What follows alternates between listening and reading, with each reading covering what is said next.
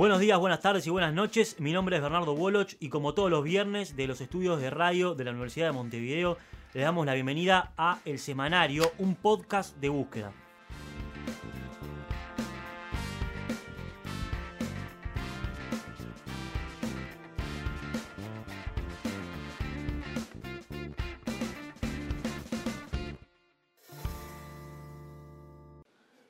El 18 de octubre de 2018 se aprobó la Ley Integral Trans que, entre otros aspectos, consagra el derecho a la atención integral, según el artículo 21, para adecuar su cuerpo a su identidad de género.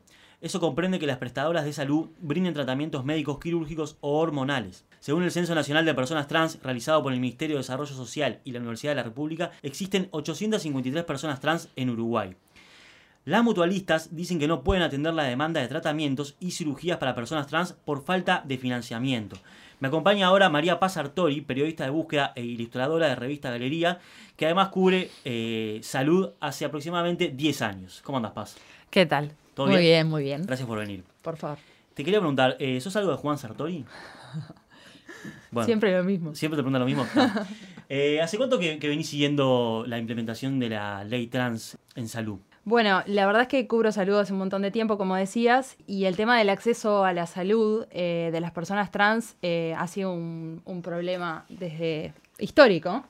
Eh, así que, bueno, diría que en diferentes momentos, pero hace más o menos una década, siguiendo el proceso, ¿no? Porque todo esto tiene bastante visibilidad ahora, la ley trans es muy reciente, pero te diría que el, acceso a la salud es un reclamo que estuvo siempre, pero que ahora eh, tiene un respaldo legal que eh, le permite a estas personas eh, poder reclamar con más fuerza. Antes era invisibilizado el tema. Y los primeros que abordaron la necesidad fueron este, un grupo de Facultad de Medicina que empezó a trabajarlo en ACE, en el Hospital San. Bien. Eh, Hace unos ocho años. Bien, el, tema del, episodio de hoy viene a colación por una nota que salió este jueves en el semanario Búsqueda. En ella mencionás que el Hospital Británico y ACE, las personas eh, pueden acceder a tratamientos quirúrgicos, pero que ocurre algo diferente en las mutualistas. Quería que expliques brevemente qué es ACE y qué son las mutualistas antes de entrar a qué pasa en las mutualistas. ACE es el principal prestador público que hay.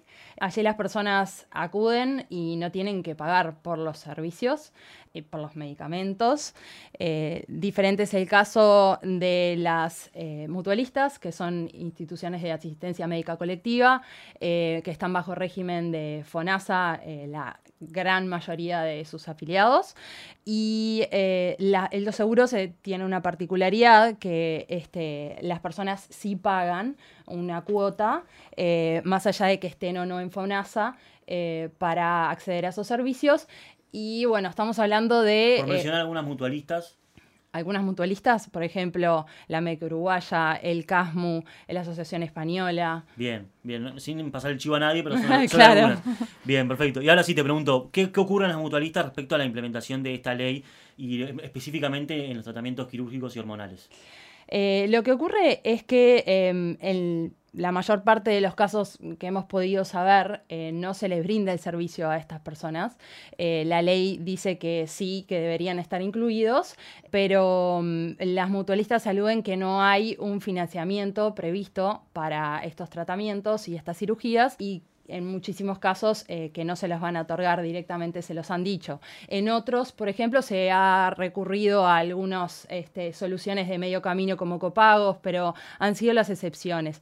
Este, distinto obviamente es el caso de ACE, ¿no? Eh, que hace un montón de tiempo, eh, unos ocho años como te decía más o menos, vienen formando un equipo y brindando un servicio que incluye la armonización, que incluye las cirugías.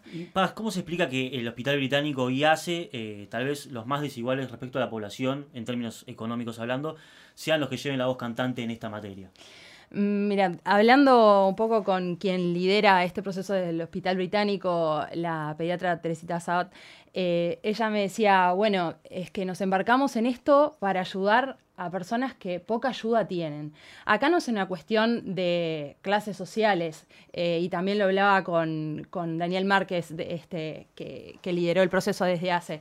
Eh, todos sufren igual, digamos. Hay, es evidente que una persona, que un niño o un adolescente que viene con una cuestión de si es varón, que se siente mujer, o si es eh, mujer, se siente este, varón, se siente hombre, está pasando por un proceso de sufrimiento, de cuestionamiento. Entonces, eh, me parece que ha sido simplemente la sensibilidad de profesionales de la salud que han visto, se han enfrentado a, estas personas en la consulta y, se han planteado como médicos cómo resuelvo este problema. Excelente. Y respecto a, las mutualistas que están quedando por fuera o no están a la vanguardia de esto, qué dicen sobre la implementación de la ley? Eh, bueno, lo que dicen es que em, los mecanismos de financiamiento no están, que sí están preocupados por el tema y bueno, también está el reflejo de que hay un montón de médicos que les interesa capacitarse, que trabajan en mutualistas, eh, pero simplemente las instituciones para las cuales trabajan no, no les brindan un apoyo en ese sentido para formar equipos y para capacitarse.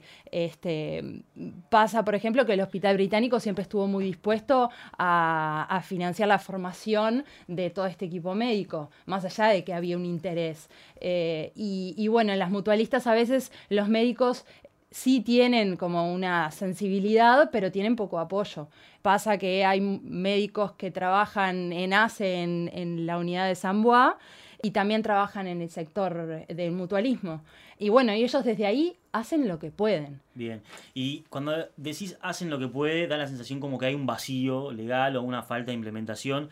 Y me pregunto, ¿qué debería hacer el Ministerio de Salud Pública para que sea efectiva esta ley trans? Bueno, falta de reglamentación. La ley trans es muy amplia, incluye temas como los trámites de identidad de género, el cambio de nombre, también la cuota este, para poder acceder a llamados públicos. Dentro de todo eh, este, esa cantidad de, artículos que tiene la ley está el de las prestaciones.